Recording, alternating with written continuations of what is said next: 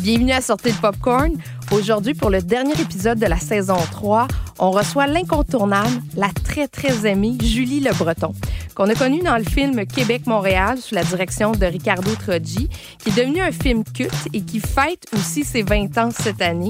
Il s'en est suivi une carrière étoffée au cinéma parce qu'on a pu la voir dans des films comme Maurice Richard, Paul à Québec, Starbuck ou encore tout récemment Au revoir le bonheur de Ken Scott et Tu te souviendras de moi d'Éric Tessy. Elle tient un rôle aussi dans la première série télé de Xavier Dolan, La nuit où Laurier Gaudreau s'est réveillé. Elle est à mes côtés. Bonjour Julie Le Breton. C'est quand même un bon CV, toi. T'as fait quand même. Ben, ça fait longtemps. Ben T'sais, oui. 20 ans? Euh, En même ben, temps que le film? Ça va presque faire 25 ans que j'ai fini l'école. J'ai fini en 98. Puis mon premier long métrage au cinéma, c'était Québec-Montréal. Donc, ça fait 20 ans. Donc, en 20 ans de carrière, j'ai quand même... À un moment donné, tu regardes ça, puis tu dis, ah ouais, quand même, j'en ai fait quelques-uns. C'est tellement un privilège de faire du cinéma au Québec. C'est tellement compliqué, puis rare, que je me dis que j'ai quand même eu cette chance-là. Avec le recul, moi, j'ai l'impression que tu as toujours travaillé puis que ça a été assez facile. Mais si tu me dis que tu as fini en 98 puis que Québec-Montréal, c'était euh, en 2002, On a tourné en 2001. 2001, Ouais. bah, il y a un trou là, de trois ans. Comment ça s'est passé? Comment ça s'est passé, ce, ce petit trois ans-là? Écoute, mon Dieu, moi, moi en finissant l'école, j'étais convaincue que je tournerais jamais dans ma vie. Là. Moi, je pensais que j'allais faire du théâtre de rue au Mexique, puis Puis être serveuse? non, voyager, faire de la plongée, puis que, tu sais, être saltimbanque. Mon Dieu, le pire mot. Euh, puis, en, écoute, en fin, tu sais, je suis née avec une marque de naissance d'en face. Dans ma tête, c'est impossible que je fasse de la télé ou que je tourne. Là. Fait que, par la force des choses, assez rapidement, je me suis mis à tourner. J'ai fait du jeunesse au tout début. J'ai été happée par le grand monde de Watatata. Ouais. Et j'ai joué ça, les gens ne le savent très, le savent très peu, mais je faisais Snowro, le chien vert, dans Macaroni tout garni. Ben voyons donc. Mais oui, madame. Fait que j'ai fait ces deux affaires-là, puis j'ai aussi fait des courts-métrages à l'INIS et euh, des courts-métrages étudiants, tout ça. Fait que j'ai comme fait mes classes de cette façon-là. Mais tu sais, Québec-Montréal, j'avais trois jours de tournage sur le long-métrage. Ouais, ben on pense que tu en as eu 25, là, parce que t'es Il y en quand avait même... 22 en tout, là, je pense. Mais c'est parce qu'on te voit quand même beaucoup dans le film, fait qu'on sous-estime en fait le, le... on comment me un voit film est pas construit. C'est juste que la scène est très forte. La scène de, de Pierre-François Legendre et moi sur le bord de la scène est devenue un peu, euh, est devenue un peu emblématique. Là. Des fois, je croise des gens qui me la jouent au complet. Ils la connaissent par cœur. tu. Ricardo, qui, avait écrit cette section-là du scénario, a réussi à, à- à écrire une scène de rupture sur le bord de l'autoroute qui, qui, qui est très, très forte, qui est aussi très, très drôle et où il y a des vraies choses qui se disent.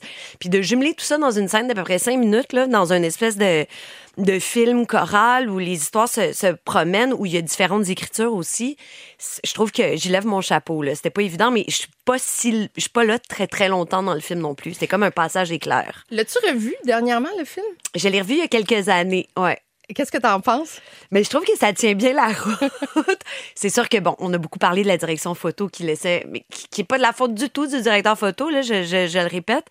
Euh, on avait eu accès à une technologie qui s'appelait la mini DV qui a existé pendant à peu près six mois. Euh, et on comprendra pourquoi en revoyant le film.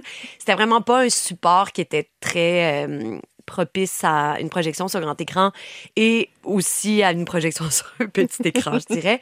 Donc, la qualité, c'est sûr qu'un œil pas aiguisé d'aujourd'hui, mettons, je l'ai déjà regardé avec des ados d'aujourd'hui, puis il était comme, pourquoi l'image est de même? Il y a comme un peu une incompréhension, autant que la pellicule vieillit bien, puis on peut regarder un film fait dans les années 70, puis c'est encore magnifique, autant que cette technologie-là, au tournant du siècle, n'a pas été très... euh, Mais on dirait que c'est devenu comme dans le style du film. Ouais, mais ça sert pas tout à fait, mais ça nous a permis de faire un film qui a coûté euh, en bas d'un million. Là. On était tous des jeunes créateurs. Les trois gars qui ont écrit le film, Patrice Robitaille, euh, euh, j'ai- euh, voyons, j'allais l'appeler par son surnom, Jean-Philippe Pearson et Ricardo. Ricardo. avaient fait du court-métrage un peu, mais ils n'avaient jamais fait de long-métrage. Et là, soudainement, c'était quelque chose qui arrivait très peu à l'époque. Là. On vous donne des sous pour faire un film, allez-y. Fait que c'était un très, très petit budget. Si on avait tourné en pellicule, avec, sur des, dans des autos, sur la route, on aurait, on aurait jamais pu faire ça avec, euh, avec ce budget-là. Parce que c'était tourné sur l'autoroute 30, tu sais, qui n'était pas finie à l'époque. Donc, Moi, je euh, tournais dans la partie finie. Je Ah. Ma scène sur le bord de l'autoroute est sur la 30, mais comme à l'est de la 20, en s'en allant vers euh, Sorel.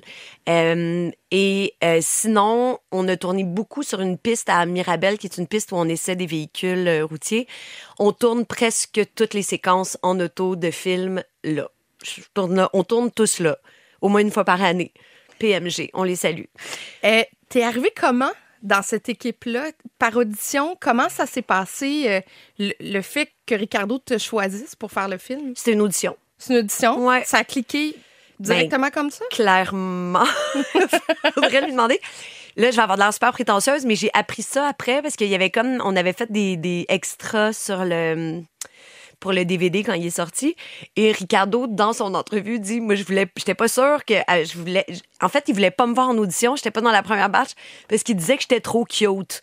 Qu'on croirait pas que je puisse comme être en colère puis gueuler sur le bord de la route. Clairement, c'est mal me connaître. Oui, vraiment. Il ne Ça, faut suis pas se laisser leurrer par les yeux bleus et les cheveux blonds. Non, madame. Mais euh, donc, c'est ça. Puis finalement, à l'audition, je pense qu'il a vu que j'avais un caractère puis une intensité possible. On va l'écouter. T'as pas remarqué que dans ton galon, il rentrait même pas 5 litres? Ce qui veut dire là, que même si ton grand chum blindé te le faisait à, à 10 cents de moins minimum, tu trouverais même pas 50 cents, Chris! Penses-tu vraiment là, que je vais te laisser nous mettre encore plus en marre pour 50 cents? Il y a quelque chose de particulier parce que vous êtes restés soudés après ça. Est-ce que c'est le fait d'avoir vécu une première expérience en groupe qui a fait que vous êtes devenus des amis, que vous vous êtes recroisés et, et que vous êtes éternellement associés les uns aux autres? ben, euh, eux étaient tous d'abord des amis. Moi, je les connaissais pas. Après ça, tout le monde pensait que je venais de Québec parce que j'avais fait Québec-Montréal puis que tous les gars venaient de Québec, euh, ce qui n'était pas le cas. Mais euh, il y a quelque chose de générationnel aussi. Là, j'ai fini l'école en même temps que Patrice Robitaille, pas dans la même école, mais euh, François Letourneau, Pierre-François Legendre ont fini aussi, je pense, l'année après nous. Euh, on était un peu tous du même âge, à peu près à la même place dans notre carrière. Fait que c'est sûr que comme ça a été une belle carte de visite, puis ça nous a permis de travailler par la suite on s'est un peu suivi. Euh, mais c'est sûr que quand on se retrouve, c'est tout le temps un peu, c'est comme une fête, c'est comme une, c'est comme une première famille professionnelle, si on peut le dire ainsi, même si j'ai pas tant de famille professionnelle parce que je suis comme un orphelin, je suis comme le Rémi, l'orphelin qui se promène d'une famille à l'autre. Mais euh, il y, a- il y a quand même cette espèce de, de, de lien-là, de compréhension-là, de, d'avoir grandi ensemble dans le milieu. Ouais. Puis, tu sais, je sais que tu as le caractère un peu euh, one of the boys, là, que, que tu as ce caractère-là de bien t'entendre avec des gars, Ouais. qu'une gang de gars. Fait que, tu sais, je me dis, ça a dû, euh, ça a dû se faire facilement. Ben oui, c'est sûr, tu sais. Puis je veux dire, il y a quand même des sujets dans le film qui sont abordés que je suis pas sûre que ça passerait aujourd'hui. C'est sûr que non. Euh, je suis pas sûre qu'aux institutions, ils feraient, ben voyons, ben oui, c'est une bonne idée, on va le financer, ce scénario-là. Il y a des affaires un peu euh, qui passaient il y a une certaine époque, mais avec tout ce qui s'est passé dans les dernières années. Il y a un comportement toxique masculin. Il y a clairement Ouais. un comportement toxique masculin, mais moi, à l'époque, c'était pas quelque chose qui me heurtait, mais je le sais qu'il y a certaines filles qui, après avoir vu le film, qui étaient comme arc. Encore plus avec Horloge biologique. Il poussait cette affaire-là encore plus loin. J'étais pas dans le film, fait que je peux pas me prononcer là-dessus, mais, mais oui, mais tu sais, à l'époque, moi, j'étais comme, ah, c'est donc bien drôle. Tu sais, je réalisais même pas que ça peut être problématique comme comportement. J'ai été éduquée par la suite euh, et j'ai grandi et j'ai pu les éduquer aussi. Tant mieux s'ils sont euh, réhabilités. Grandi, ouais, ça. Tant mieux. Puis, je voulais revenir sur le fait aussi que tu as croisé pour la première fois Patrice Robitaille sur ce film. Mais écoute, vous vous êtes vu après sur tellement de projets euh, à la télé Victor Lessard. Il y a évidemment Québec-Montréal, mais Les Beaux Malaises de Père en flic 2, euh, Cadavre. euh, bon, tu sais, puis là, je dois en oublier. Oui, il y en a plein d'autres que tu oublies parce qu'on a souvent été sur des projets sans jouer ensemble, en fait. Ouais, parce que vous êtes, vous êtes pas nécessairement un couple à l'écran, Non. mais vous êtes souvent dans les mêmes projets. Mais tu sais, des fois, on se croise même pas dans les. Tu sais, Québec-Montréal, je l'ai jamais vu parce qu'on n'était pas dans la même séquence. Euh, après ça, j'ai joué avec lui dans François en série. Je l'ai jamais vu. Tu sais, on, on- la première fois qu'on a, qu'on a réellement joué ensemble, c'est- c'était dans la séquence Victor Lessard, Paul à Québec, le soudainement, puis de Père en flic 2. Le soudainement, on s'est mis à, à vraiment avoir des scènes, à travailler plus ensemble, à jouer ensemble. Puis on a joué au théâtre aussi ensemble. Mais j'aime ça. Tu sais, à un moment donné, les gens étaient comme, mais là, les gens sont écœurés de vous voir ensemble. J'étais comme, mais pourquoi? Les gens sont pas tannés de voir Anne Dorval puis Marc Labrèche faire des Non. sketchs. Les gens étaient jamais tannés de voir Meg Ryan puis Tom Hanks. Là, j'amène ça ailleurs, mais tu sais, quand il y a deux acteurs qui jouent bien ensemble, qui se répondent bien, puis qui, qui font ressortir le meilleur l'un de l'autre, pourquoi pas? Non, mais puis en même temps, j'ai l'impression, tu sais, tu parlais de famille Ouais. cinématographique. J'ai l'impression que euh, Patrice Robitaille en fait partie Oui, aussi. oui. T'as- t'as- mais complètement. T'as comme un frère C'est mon grand, cinématographique. c'est mon body, là. C'est mon, mari, c'est mon frère. Ça. Euh, je veux revenir encore au début de ta carrière. L'émission s'appelle Sortez le popcorn. Ouais. T'as fait ça, toi, vendre du popcorn? Oui, j'ai travaillé au cinéma Saint-Basile. Je sais pas si ça existe encore. Tu savais pas à l'époque que t'étais pour devenir comédienne? Non. Puis est-ce que ça t'a donné un goût du cinéma, par contre, de, travailler dans, dans un cinéma, de peut-être voir des films? Mais je l'ai toujours eu. J'ai toujours été, euh, tu sais, j'ai grandi en regardant en boucle. Tu sais, je suis très obsessive quand j'aime quelque chose. Tu sais, j'ai regardé Star Wars avec mon frère pendant des années à répétition, plusieurs fois d'affilée. Tu sais, c'était comme Willow, euh, sais. Puis je me souviens quand je travaillais au cinéma Saint-Basile, c'était en version française parce que par la force des choses. Puis il y avait La mort vous va si bien avec euh, Oui, Meryl Streep. Avec et- Bruce Willis, oui. puis je pense que j'ai vu ce film-là. Tu sais, dès que je finissais de travailler, je rentrais dans la salle puis je pognais le film à un moment différent. Ou... Regarde-moi, Ernest. Regarde-moi bien. Je suis complètement trempée.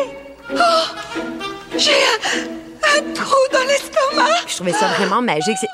Cette magie-là, en fait, de se perdre dans de la fiction, de créer un univers et de- de- d'y entrer et d'y croire, c'est c'est assez formidable. Je l'ai toujours fait petite, toute seule dans ma chambre, de pouvoir le faire en gagnant ma vie. C'est ça. C'est pas que la réalité, je la trouve plate, là, mais me perdre dans un rôle, me perdre dans un univers qui est pas le mien, découvrir un monde, essayer de- d'y mettre tout ce que je suis pour que ce monde-là puisse être cohérent, puis concret, puis exister pour quelqu'un d'autre. C'est pas mal magique. Fait que c'est sûr que d'être dans le cinéma avec l'odeur de popcorn, avec de pouvoir rentrer dans une sais, euh, euh, un visionnement, c'était pas mal une super job. Puis il y avait aussi des films français qui jouaient. Je me rappelle d'avoir vu L'amande Marguerite Duras. Ou... Fait qu'il y avait comme. Ça m'a peut-être ouvert à, un cinéma étranger que je ne connaissais point.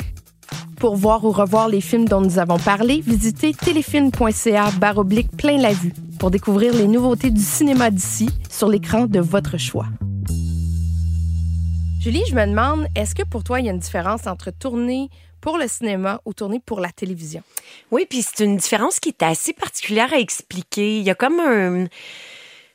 Je sais pas, il y a comme une espèce de souffle de magie quand on fait un long métrage parce que c'est circonscrit dans le temps. Parce que on raconte une histoire en une heure et demie, deux heures. Parce que ça a été conçu d'une façon à être non, euh, c'est conçu pour être choisi, en fait. À la télé, tu zappes, tu te promènes d'une affaire à l'autre, tu es sur une application, tu décides de regarder tel truc, si t'aimes pas ça.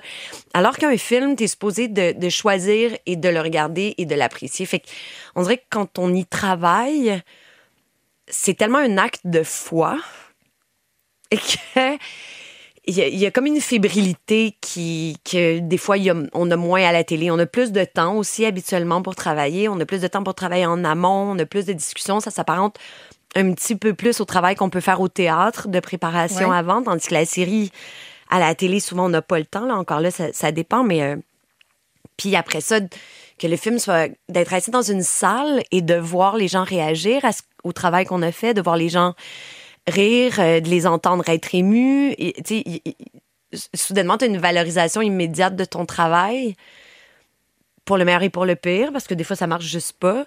Euh, alors que quand les gens sont dans leur salon, on l'a pas, ce contact-là. Oui, il vient plus avec une machine à café. C'est ça. Où les gens vont jaser. Ah, tu as vu dernièrement tel Ou truc? la machine à café étant les réseaux sociaux, là, Ouais. les gens gênent juste plus, là. Hein? C'est ça. Mais c'est peut-être moins pire avec les arts et spectacles que, mettons, la politique, non? Je- ben, je- ça, j'imagine, je sais même pas comment ils font, mais les gens ne gênent pas non plus. Ah oui, est-ce que tu regardes un peu les... Pas beaucoup. Qu'est-ce qu'on dit sur ton travail, non? Non. Ça t'importe un peu? pas que ça m'importe peu, mais je me protège de ça parce qu'un commentaire défavorable va me. Je trouve sensible, ça me. T'as le droit de pas aimer mon travail, mais prends-toi pas à moi. Prends-toi-en pas à moi personnellement ou attaque pas des gens que j'aime. Tu sais, souvent, c'est des commentaires tellement idiots et pas réfléchis. C'est des trucs qu'on disait avant dans le salon à la personne assise à côté de nous. Ben voyons, regarde la coupe de cheveux, ça même pas d'allure. Mais là, la personne est toute seule, fait qu'elle s'en va l'écrire sur l'internet, sur les internets, puis ça devient quelque chose qui, qui mérite d'exister sur la place publique. C'est complètement absurde. Mais après ça, si c'est une critique du travail, j'ai beaucoup aimé ce rôle-là, ça j'ai moins aimé, bah, bah, bah, ça c'est bien correct, mais des attaques personnelles, ça non.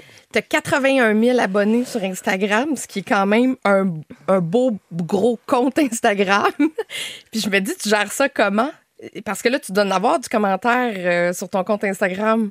Euh, ouais, mais j'ai regarde, tu sais, j'ai lis pas de temps. Non? Non. J'ai euh, des fois là, je passe à travers, mais c'est pas au quotidien là. Mais si je fais un post, mettons dans les jours qui vont suivre, parce que je veux enlever tout ce qui peut être violent ou tout ce que je considère être déplacé là. Euh, c'est ça. Puis sinon, écoute, comment je vis ça? J'essaie de le vivre de, façon euh, à ne pas me trahir et ne pas me travestir. Fait que, tu sais, je vais beaucoup mettre des trucs en lien il y a comme trois thèmes, là. le travail, mon chien, puis les îles de la Madeleine. C'est comme bienvenue sur mon Instagram. Ceux qui veulent me voir dans mon intimité, et ça se peut que ça soit avec mon chien ou aux îles, ou tout ça en même temps. C'est drôle, les îles, parce que tu as tourné au Revoir le Bonheur là-bas. Ouais. Bon, je veux revenir sur ta relation avec Ken Scott parce que tu as joué dans Starbucks. Ouais. Il a scénarisé Maurice Richard. Quand j'ai vu au Revoir le Bonheur, je me suis dit, bon, Julie est rendue euh, une actrice fétiche de Ken Scott. Il il l'a choisi comme ça, mais finalement, j'ai appris que c'est pas ça du tout. Non, je l'ai soudoyé. Comme pour, pour aller tourner aux îles? Ben oui. J'avais passé tout l'été aux îles, puis ma famille est là-bas, puis tout ça. Puis là, c'était la pandémie. Puis j'ai su que... Je parle à Pat Robitaille au téléphone, puis il me dit « Hey, je m'en vais tourner aux îles cet automne. » Je fais « Pardon? Un autre film qui se tourne aux îles dans lequel je, pas, je suis en furie. » Fait que j'appelle mon agent, qui est aussi l'agent de Ken Scott Et de Patrice? et de Patrice. tout est dans tout. Et je fais là, euh, y a-tu un rôle pour moi là-dedans? Il fait, ben, pas vraiment. Je fais, je veux lire le scénario. Je fais, je veux faire ce rôle-là. fait qu'il me dit, mais c'est un peu petit. Je fais, je m'en sac, là. C'est pas, pas petit. J'ai de quoi défendre, tu sais. C'est. Puis Ken est venu aux îles pendant que j'étais là-bas en recherche de location, puis je l'ai invité chez mes parents, puis là j'ai fait un café, on a mangé des croquignoles qui est comme une espèce de beigne local. Puis euh, j'avais le cheveu au vent, j'ai joué la fée des îles. Puis était comme, t'es sûr? J'étais, oui, ça me tente au bout. Ce qui a fait en sorte, Hey, c'est dégueulasse de dire ça, là, les gens vont faire, mon Dieu, quel bébé gâté. Mais j'ai quand même passé un gros mois pendant que, ici, on était en zone rouge à Montréal, un mois aux îles, alors que là-bas, tu étais dehors, puis on avait beaucoup moins l'impression d'être en confinement, là. Alors, est-ce que tu es rendu euh, la nouvelle porte-étendard de tout ce qui va se faire aux îles pour, euh, Non, non, pour quand jouer même dans les projets en faisant manger de la graisse de phoque? C'est ça, je comme j'ai une maison là-bas, là, fait que euh, vous avez pas besoin de payer le logement, là. C'est comme ça que j'ai aisé par, par les sentiments et par le budget. Mais tu es amoureuse de, de ce lieu-là? Ben, ma mère vient de là, mes origines sont là, toutes mes, oncles, mes tantes sont encore là, cousins, cousines, tout ça. Fait que, c'est comme j'ai déménagé souvent dans ma vie, à chaque fois qu'on revenait au Québec, on allait aux îles, puis c'est un peu là où j'ai l'impression d'avoir des racines dans la vie. Tu parlais de, ton expérience euh, quand tu tournes, soit pour la télévision ou pour le cinéma. Le métier te fait vivre toutes sortes de choses. Qu'est-ce que tu préfères quand, tu tournes? Qu'est-ce que tu aimes? C'est de travailler le personnage et de, de, le tourner. Euh, Il doit y avoir un moment donné où, il y a quelque chose de jouissif, de changer de peau. Euh, un mélange de tout ça et quand, quand tu es sur le plateau et que tout le monde est sur son X, cette espèce de sentiment grégaire là, là, de, de, de gang, de faire quelque chose, tout le monde ensemble, de fabriquer, c'est c'est rien. C'est des images collées sur de la pellicule ou numérisées en 0 et en 1. Mais euh, il y a quelque chose de tellement formidable de, de, de voir des gens mettre tant d'énergie dans quelque chose de si peu concret. Moi, pour moi, c'est comme, c'est le rêve. quelque chose de, de, très, très beau. Et euh, c'est- je suis plutôt solitaire dans la vie. Je suis pas tant une fille de gang, mais sur un plateau, la gang, je trouve ça vibrant. Tandis qu'au au théâtre, on est, on est seul l'acteur sur scène et on porte presque tout. là. Bien sûr, les concepteurs ont travaillé en amont, puis on, habite leur lieu et, et, et leur costume, mais au cinéma, on crée tout ça ensemble. Tu sais, d'avoir un, machiniste qui me tient un bounce à deux pouces de la face, puis le directeur photo qui est collé là, puis le gars de son qui est embarqué sur le frigo pour me pogner, puis tout le monde arrête de respirer, puis il y a quelque chose de de courageux dans l'acte, dans le geste, puis ça, ça me fait triper. Puis de réussir à m'oublier pour être, faire croire à un personnage euh, avec tout ce qui se passe autour, tous ces stimuli-là et tout ce qui pourrait être ces dérangements-là autour, je trouve ça, je trouve ça vraiment challengeant puis vraiment le fun à, à faire. Puis tu me sembles aussi très consciente de tout ce qui se passe techniquement. Ouais. Euh, tu sais, tu regardes, quand tu, tu me parlais du bounce du, direct, du directeur photo, est-ce que tu les comprends, ces métiers-là? J'adore ça. Tu sais, souvent sur le plateau, quand je tourne pas, je reste sur le plateau pour regarder. J'avais fait beaucoup sur la série que j'ai tournée avec Xavier Dolan parce que c'était comme un masterclass euh, quotidien, là. Mais de, de, de regarder le directeur photo travailler, de voir pourquoi il positionne la caméra là, pourquoi il choisit cet objectif-là, pourquoi c'est la 25 au lieu de la 30, ça, c'est des, objectifs. Tu à un moment donné, t'es comme c'est fascinant, puis c'est un, langage que je comprends pas tout à fait. Tu sais, tout le monde me dit, ça tenterait pas de réaliser, mais j'aimerais ça, mais j'ai comme l'impression que le langage, je le maîtrise pas. Mais après ça, suffit d'avoir un super bon directeur photo, mais je sais même pas si j'ai la capacité de raconter une histoire et des images. Parce que je suis trop immergée dedans. Mais pourtant, il y en a beaucoup qui débutent puis qui sont euh, très, très épaulés. Le, le directeur photo qui travaille avec Xavier Dolan, c'est An- André Turpin. On l'a reçu d'ailleurs pour un épisode sur euh, la direction photo. Puis, tu sais, je, je sais à quel point c'est quelqu'un qui maîtrise euh, beaucoup euh, bon, son, son métier, l'éclairage et tout ça. Mais, tu sais, si tu faisais un film, par exemple, si on t'invite à, à réaliser ou que tu as le désir de réaliser, puis que c'est lui qui est le directeur photo, c'est sûr que toi, de ton côté, ben, en ayant une équipe d'expérience, tu peux te permettre de peut-être faire un premier film ou un premier court-métrage. Euh, oui, tout à fait. Puis je pense que il y a des gens qui vont s'entourer de gens moins bons qu'eux pour, pour se valoriser. Alors que j'ai l'impression qu'au contact de gens meilleurs que nous, on peut juste être meilleur. Là, faut pas se sentir menacé par, par ça. En tout cas, moi, j'ai pas bon dire, va là, vise, vise le top là, puis tu vas juste apprendre.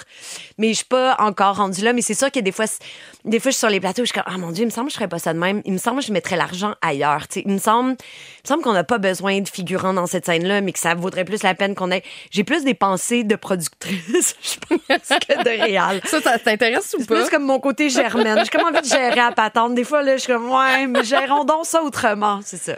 Mais est-ce que, OK, je vais te poser une autre question. Est-ce que tu as déjà pensé à si ça marche plus, je pourrais peut-être faire ça, produire ou réaliser? Mais si ça marche plus, c'est pas le genre d'affaire que je voudrais faire par tu vas déménager aux îles avec ton chien, je le sais. C'est Mais, ça.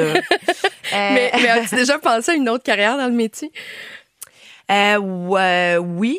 Tu sais, souvent, je me dis que dans quoi je serais bonne. Je pense que je serais une bonne première assistante à la réalisation. C'est un peu ça. Tu sais, t'appuies, t'appuies ton réal, tu gères les horaires. Tu sais, je faire plein de listes. J'adore ça. Tu sais, je suis vierge, hein, fait que j'adore faire des listes. Même quand je, tu sais, quand je prépare des personnages, là, je me fais mes propres chronos. Puis Là, les scripts viennent me voir, ils sont comme, j'ai ta chrono. Je suis comme, non, mais c'est correct, je l'ai déjà fait. Pas première de classe, pas en tout. Mais c'est comme... C'est ma Ça fait vraiment préparation, euh, c'est ça, la gestion. Puis as-tu des histoires que tu aurais envie de raconter? Quand tu dis je suis pas certaine d'être capable de raconter une histoire, as-tu quand même des idées? J'ai parfois des idées, mais je, je suis pas, euh, je sais pas. Peut-être ça va venir à un moment donné pendant la pandémie. J'ai essayé d'écrire de quoi, puis tu sais, n'est pas scénariste qui veut. C'est vraiment tough. Tu sais, tous ceux qui disent ah ben là je travaille pas, je vais écrire un film. T'es comme ben assis-toi puis fais-le. N'importe qui peut avoir une bonne idée. Après ça, d'être capable de raconter une scène à travers des dialogues, de, tu sais, d'avoir 22 personnages qui parlent pas tous de la même façon, qui vivent des affaires différentes, c'est extrêmement difficile. Je suis entourée de, scénaristes amis, puis quand ils écrivent, c'est, ils rentrent dans une grotte de très très grande solitude. C'est, magique après ça ce qui se passe, mais c'est vraiment difficile. Au même titre que ça m'énerve quand les gens disent bah tu pourrais tellement être actrice, t'es drôle. Non, c'est tough, c'est une job, ça s'apprend, il y a des techniques. Puis il faut pas dénigrer certains métiers parce que les gens auraient envie d'y faire. J'aurais envie d'être scénariste, mais je suis pas bonne. Je le sais, là. Puis je dis pas ça pour me faire dire le contraire. Pour encore plus de contenu exclusif, suivez Téléfilm Canada sur Facebook, Instagram et Twitter.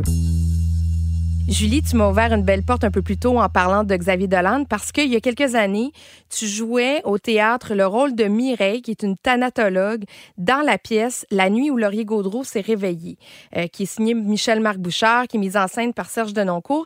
Et là, tu reprends le même rôle pour l'adaptation télé qui est dirigée par Xavier Dolan. Je suis curieuse de savoir comment c'est c'est passé première euh, des choses, cette rencontre?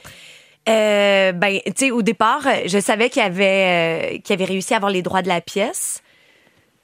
mais j'avais aucun espoir de jouer dedans. Tu sais, dans ma tête, euh, il allait comme adapter ça ailleurs ou je sais pas. Tu sais, tu faisais quand même quelques films qui faisaient.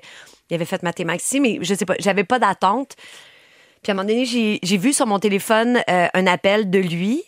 Puis j'ai comme figé, puis je l'ai jamais rappelé. Ben voyons. Ouais, parce que je suis niaiseuse.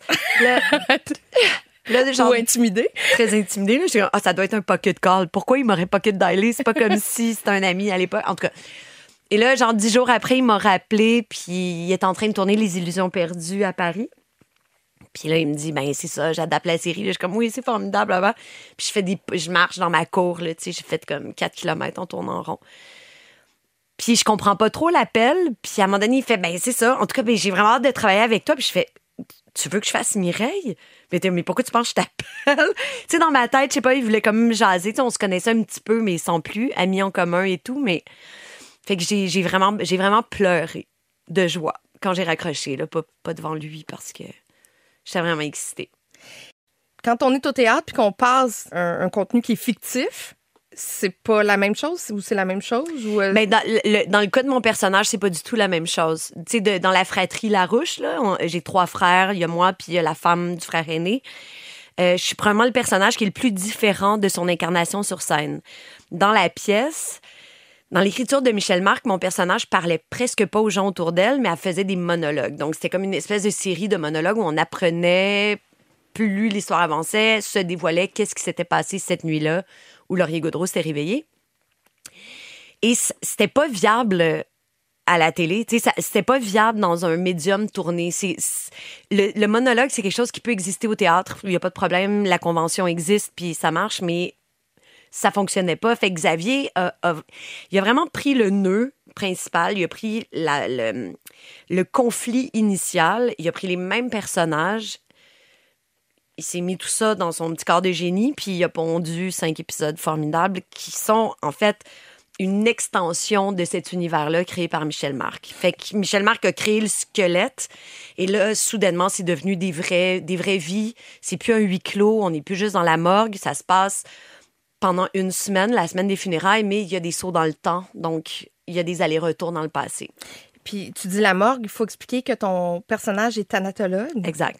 Moi, j'ai vu beaucoup de- d'entrevues ou lu des entrevues où on te demande ton rapport avec la mort, s'il a changé avec le, le personnage de la thanatologue.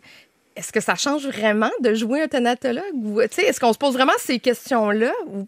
Euh, ben, je- tu sais, on est allé, Serge et moi, dans une morgue au départ. Puis quand on a tourné dans la série, on a tourné dans un vrai salon funéraire. Puis il y avait une thanatologue avec nous. euh. En fait, les deux thanatologues que j'ai rencontrés sont tellement paisibles et en paix. tu sais. Puis mon personnage, Mireille, aime, aime le silence. Elle est bien dans l'absence de vie à quelque part. Elle est bien dans une espèce de désœuvrement, si je peux dire. Fait que j'ai comme appris que la mort pouvait être aussi cette chose-là très, très paisible. Et c'est un dernier acte d'amour d'em- d'embaumer un corps. Et les thanatologues le font avec énormément de respect, d'amour.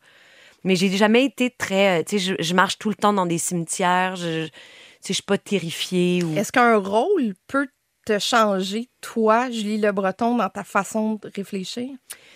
Ben, je peux pas dire qu'il y a un rôle qui a fait comme de façon vraiment majeure bifurquer ma vie parce que j'ai appris des choses en le jouant, mais c'est sûr qu'à chaque fois qu'on arrive dans un univers, on doit le creuser. Puis j'aime beaucoup, disons, si euh, mon personnage est, euh, est euh, thanatologue, ben, tu sais, de voir les outils avec lesquels il travaille. il- il- je vais être un peu changée à tout coup. Et je suis la somme de tout ce que j'ai joué dans ma vie, mais, mais j'ai jamais encore, tu sais, j'ai jamais joué, disons, euh, quelqu'un qui qui est complète, je sais pas, qui est extrême et qui soudainement fait basculer ma vie dans l'extrême. Ça, ça, ça m'est jamais arrivé. Je pense qu'il faut être un petit peu fragile. Oui, puis tu sais, il y a cette méthode qu'on appelle l'actor studio, là, où la personne s'imprègne et devient euh, presque son personnage le temps du tournage. Est-ce que c'est un mythe, cette histoire-là? Ben non, a- ça il existe. Ça existe vraiment? Mais ça existe beaucoup chez les anglophones, là. Puis je parle plus des Américains, parce qu'en en Angleterre, c'est vraiment moins ça aussi. Mais ici, on ne peut pas faire ça. Tu peux pas être trois mois. J'aurais pas pu vivre pendant six mois dans la peau de Mireille parce que le matin, je faisais une voix pour une pub, puis après ça, l'après-midi, je répétais au théâtre, puis là, des fois, j'allais tourner, puis après ça, je faisais du théâtre documentaire. Mais tu sais, c'est un luxe là, de rester dans Abraham Lincoln. Tu sais, Daniel Day-Lewis, à chaque fois qu'il joue, il reste dans la peau de son personnage pendant six mois. Pauvre sa femme, elle sait même plus, tu sais, elle espère en tabarouette que le prochain personnage va être le fun, là, parce que, tu sais, à un moment donné, c'est c'est pas nécessaire. C'est pas nécessaire. C'est comme donner beaucoup d'importance à à quelque chose qui reste quand même ludique. Puis, tu sais, des fois, c'est vrai que c'est tough. Puis, il y a des personnages qui demandent de plonger davantage, puis qui demandent plus de, de lâcher prise sur qui on est, puis qui peuvent nous habiter. Là, j'ai déjà eu des moments assez sombres en jouant des personnages, mais tu t'en débarrasses. Puis, moi, ce que j'aime, juste avant une scène, là, pendant qu'ils font la claquette, puis c'est super dérangeante, je m'excuse à tous mes amis qui font du son, mais il faut monter l'énergie, il faut parler. Fait avec Pat Robitaille, on est pareil là-dessus. Trois minutes avant la scène, on va être comme Ah ouais, puis là, t'as-tu vu ça? Puis t'as-tu regardé la game du Canadien hier? Puis là, on se pogne là-dessus, puis c'est drôle, puis action, puis on est dans les personnages tout de suite parce qu'on est connecté, puis l'énergie est là. Puis après ça, on a juste à jouer. Mais c'est sûr que si t'as une scène de braillage parce que ta mère vient de mourir, tu sais, ce qui est formidable avec Xavier, c'est qu'on écoute énormément de musique sur le plateau. Euh, même au scénario, il avait intégré des, inspirations musicales. Et il faisait jouer sur le plateau, mais pas juste pour l'acteur avec des écouteurs comme on voit parfois, mais pour toute l'équipe au complet. Tout le monde savait c'était quoi l'espèce de souffle, c'était quoi l'émotion qui voulait qui ressorte de la scène. Puis ça, j'ai trouvé ça vraiment magique. J'ai essayé de garder ça. Est-ce que le fait d'avoir joué au théâtre t'aide à faire de la fiction? Euh, c'est sûr que plus tu travailles, mieux t'es comme acteur, peu importe le média, le médium. Mais euh, c'est pas tant pour des affaires techniques, c'est plus une affaire de confiance, plus une affaire de compréhension. De... C'est comme si à chaque personnage que je joue, il y a quelque chose qui se creuse un petit peu en dedans. Là. À un moment donné, je vais être vide, vide, vide. ça m'étonnerait, mais bon. non, mais c'est comme si ça créait un espace. Je sais pas comment le nommer autrement. C'est comme si quand j'ai commencé, j'étais toute pleine, puis je savais pas par quel bout le prendre. Puis à mon avis, plus tu joues, il y a comme des affaires qui se dégagent, il y a des, des nouvelles couleurs qui apparaissent, il y a des palettes qui se créent. Puis le théâtre m'a permis de gagner beaucoup en confiance euh, parce que c'est vraiment tough, puis parce que euh, à tous les soirs, tu dois le refaire devant un public, peu importe ton état. Fait qu'il y a comme quelque chose qui donne, euh, qui donne de l'aplomb, je dirais. Revenons à Xavier. La série, est-ce qu'elle est cinématographique? Ben oui, parce que c'est ce que Xavier fait, puis il a eu la possibilité de, de travailler de cette façon-là aussi. Là. Euh, étant Xavier, ça a fait en sorte hum, qu'il a pu aller chercher des sous à l'extérieur du Québec, ce qui a fait en sorte qu'on avait plus de temps pour tourner, puis, euh, on a tourné en pellicule. Puis c'est un souffle qui est cinématographique. C'est comme cinq longs métrages d'une heure, une heure dix, dépendamment. Je pense que le quatrième est un petit peu plus long.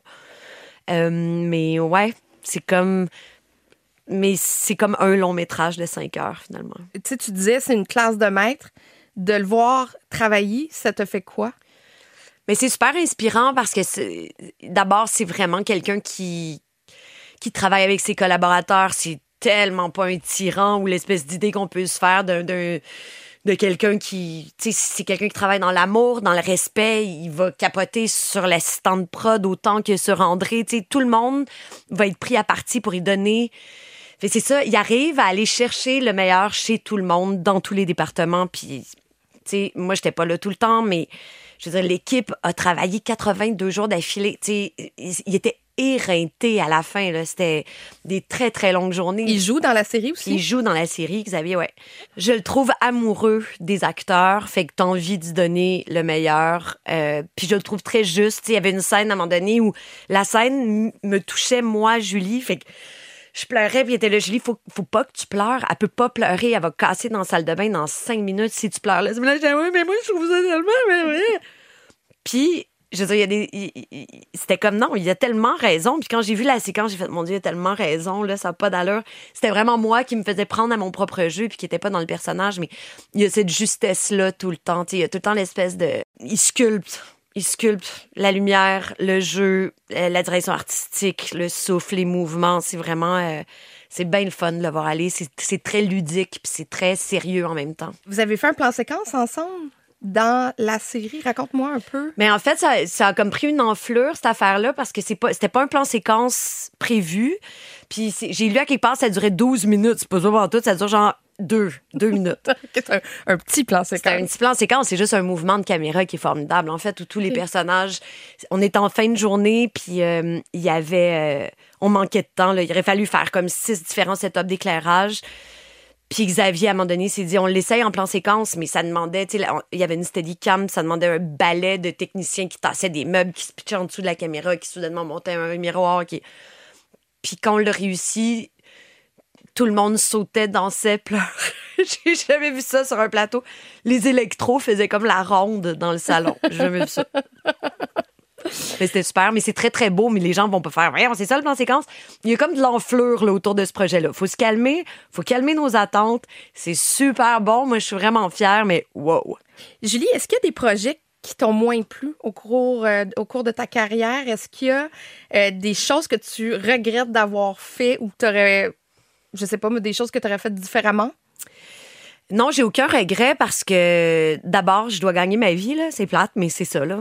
À un moment donné, si j'accepte un film, ben c'est mon seul boulot pour euh, des mois et des mois, fait que je vais pas cracher là-dessus.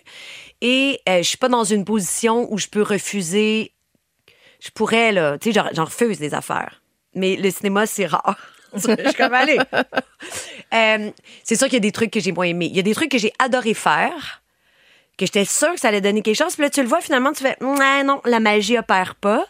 D'autres choses qui te surprennent, c'est le contraire. Il y a des affaires, t'es, à la lecture du scénario, t'es comme, c'est moyen, mais je pense que je peux trouver mon fun et surtout, je pense que je peux aller apprendre de quoi. Il y a quelques années, on s'était parlé. euh, tu m'avais confié que tu avais peut-être un problème d'engagement parce que tu voulais pas nécessairement obtenir un rôle lead pour quelque chose qui dure très longtemps dans le temps. Tu sais, une série à plusieurs Genre un années. téléroman, là, ce qu'on Un appelait les télérom- téléromans, Un là. téléroman. Est-ce que c'est encore le cas ou tu Ouais. pourrais t'engager dans une quotidienne, une Ah série non, oh à long Dieu, la quotidienne me terrifie. là. Je, je leur lève euh, mon chapeau à tous euh, les camarades qui ont commencé ça cette semaine. euh, non, je pense pas que... euh, Je, ben, je pourrais, là, tu sais, je crache pas là-dessus, mais, mais c'est sûr qu'il y a quelque chose qui me fait peur dans l'idée de, de m'engager puis de jouer le même personnage pendant 5-6 ans. Cela dit, tu sais, je l'ai fait sur les pays d'en haut. J'ai joué des Lima pendant 5 ans, sur toute la vérité à l'époque, mais j'étais pas le lead. Je portais pas la patente, tu sais. Je venais, je tournais une vingtaine de jours par année. Ça m'assurait aussi quand même un certain revenu, puis ça me donnait la liberté de faire d'autres choix aussi. Mais d'être comme non, je pense pas que je pourrais. En tout cas, pas pour l'instant, mais j'ai le luxe de pouvoir me permettre de pas le faire. Je fais aussi beaucoup de théâtre, puis j'ai pas envie de renoncer à ça. Puis tu peux pas faire du théâtre quand tu tournes une quotidienne, disons là. Et tu dit le mot lead parce qu'il y a eu les beaux malaises dans ta carrière. Tu sais, je pense que c'est un tournant. Il y a eu un avant et un après les beaux malaises. Euh, J'avais l'impression qu'après les beaux malaises, on était justement pour t'offrir beaucoup de leads. Mais j'ai fait épidémie, et puis là il y a C'est une vrai. pandémie qui est arrivée, C'est madame. vrai, puis t'es- t'es t'es allé tout prédire. Tout ce qui était- prédire. Oui, oui, vraiment. Mais on va même l'écouter juste pour voir à quel point t'es devenu comme euh, un oracle. quand j'ai commencé à préparer mon personnage, puis que je me suis mis à faire plein de recherches pour voir de quoi ça avait l'air, euh, un coronavirus au microscope et de quoi ça avait l'air une épidémie d'Ebola. Donc, je je suis pas plus hypochondriaque, mais je suis plus vigilante. Je me lave les mains beaucoup plus qu'avant. C'est vrai. Oui, et de façon beaucoup plus efficace. C'est fou, hein? Il y a quand même, bon matin tout le monde, mais 45% des hommes qui ne se lavent pas les mains en quittant les salles de bain. Ça, ça pourrait causer un grand problème de santé publique éventuellement. C'était avec Paul Arcand lors d'une Ça, c'est entrevue. drôle. Puis c'est drôle parce que tu parles aussi du comportement des gens, tu sais, euh, la crédibilité de, de l'information pendant une pandémie. On l'a vu aussi pendant Ouais. euh, épidémie. On va écouter un autre extrait. Comment on fait quand il y a une crise de santé publique ou une crise, en fait, dans une société pour passer un message, passer le bon message, mais empêcher qu'il y ait euh, de la panique qui peut devenir aussi euh, dangereuse, euh, sinon plus dangereuse que le virus lui-même.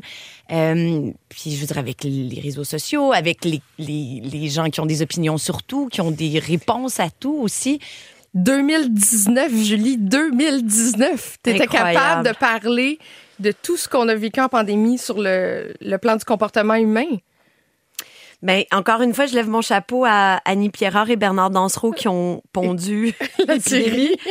C'est sûr qu'eux se basaient quand même. ils- Tu sais, la, la communauté scientifique savait là, que c'était imminent, là, que ça allait se passer. Puis eux autres se sont vraiment basés sur l'épidémie de SRAS, mais c'était quand même capoté que tu sais, c'est en onde, puis en même temps, sais, nous, c'était le coronavirus s'appelait euh, le COVA. Là, t'as la COVID qui arrive. Ça part à peu près du même endroit. C'est à peu près le même véhicule. Nous, c'était des furets. C'était le pangolin. Tu sais, comme, voyons, à quel point... Tu sais, je recevais des messages de gens à quel point sais, tout ça, c'est du fake news, puis que c'est organisé, puis que les gens de la télé savaient déjà, puis c'est juste de la désinformation. Je disais, OK, boy, c'est parti. Ça y est. Mais t'as raison, c'est un rôle lead. C'est un lead. c'est un lead. Puis penses-tu que c'est les beaux malaises qui t'ont amené là? Ben, je pense qu'il y a un- aussi le cumulatif de, de bien des affaires. Là. À un moment donné, il y a comme. C'est une espèce de séquence qui fait en sorte que, que ça peut arriver, mais. Moi, je. je- tu sais, c'est sûr que dans l'épidémie, c'était comme numéro un, mais. euh, ça change rien Non? pour moi. Souvent, les rôles les plus intéressants à jouer, c'est les rôles secondaires parce qu'ils deviennent pas édulcorés avec le temps, parce que parce que t'as pas besoin d'être aimé à tout prix. Tu avec des limons et j'ai vraiment vécu ça. Là. Était comme, elle a gardé son front de bœuf jusqu'à la fin, tandis que Séraphin, que Vincent Leclerc a joué magnifiquement, ben, à un moment donné, pour toffer cette affaire-là sur cinq ans, il n'y avait pas le choix d'arrondir certains angles puis de l'humaniser. Mais ça, ça se peut pas dans un lit. Tu peux pas rester sur une traque. Puis je dis pas que Delima, c'était la même traque tout le long, mais tu j'ai pas besoin d'avoir ma fâche sur l'affiche pour être contente. T'es heureuse dans ta carrière? Ouais. Qu'est-ce qu'on pourrait te souhaiter, euh, mettons, de plus? Qu'est-ce que t'aimerais faire comme rôle que t'as pas fait? Ça, je le sais pas, ben, je le sais jamais avant de le lire, là, mais je veux juste continuer à jouer des affaires qui sont bien écrites, puis je nous souhaite. euh, je nous souhaite de. de- de- d'arrêter de tourner les coins ronds, puis de, de revenir à, à des rythmes de travail qui ont plus d'allure. On peut pas faire des shows qui ont la même qualité que ce à quoi on est confronté si on n'a pas les moyens de le faire. Puis te voir euh, vieillir. Je sais qu'à toutes les fois qu'on parle à une femme actrice, on parle de Ben, vieillir t'en- à t'en l'écran. parles-tu au gars de ça? Non, c'est pas. Mais c'est c'est même pas ça la question, Julie. C'est pas ça du tout. Ce que je m'en allais dire, c'est est-ce que tu te vois vieillir, euh, c'est-à-dire avoir une très longue carrière. Tu je pense à des gens comme euh, une André Lachapelle ou euh, est-ce que tu te vois faire le reste de ta vie devant une caméra? Il n'y a pas beaucoup d'acteurs qui prennent leur retraite. Hein? C'est pas comme quelque chose qui existe. À un moment donné, tu peux choisir de, moins jouer. Je sais que Louise Turcot a comme annoncé qu'elle allait plus faire de théâtre, que c'était trop épuisant pour elle. Puis de l'autre bord, t'as Béatrice Picard qui a 92 ans puis qui joue encore. Là. Fait qu'à un moment donné, c'est comme... Je pense qu'il faut juste trouver un endroit où t'es bien ou... Puis ça garde jeune. Tu sais, là, moi, des fois, je tourne puis je fais comme... OK, je suis une des, seniors, entre guillemets, sur le plateau présentement. Puis je trouve ça super enrichissant parce que t'es comme en contact avec, avec euh, des gens qui, qui commencent, qui sont super effervescents, qui sont pas blasés de rien, qui sont super allumés. C'est formidable. là. Fait que oui, j'espère le faire encore longtemps. Puis c'est le fun parce qu'on sait déjà ce que tu vas avoir de l'air parce qu'on t'a vu dans une pub du groupe Maurice. exact! c'est exactement ça.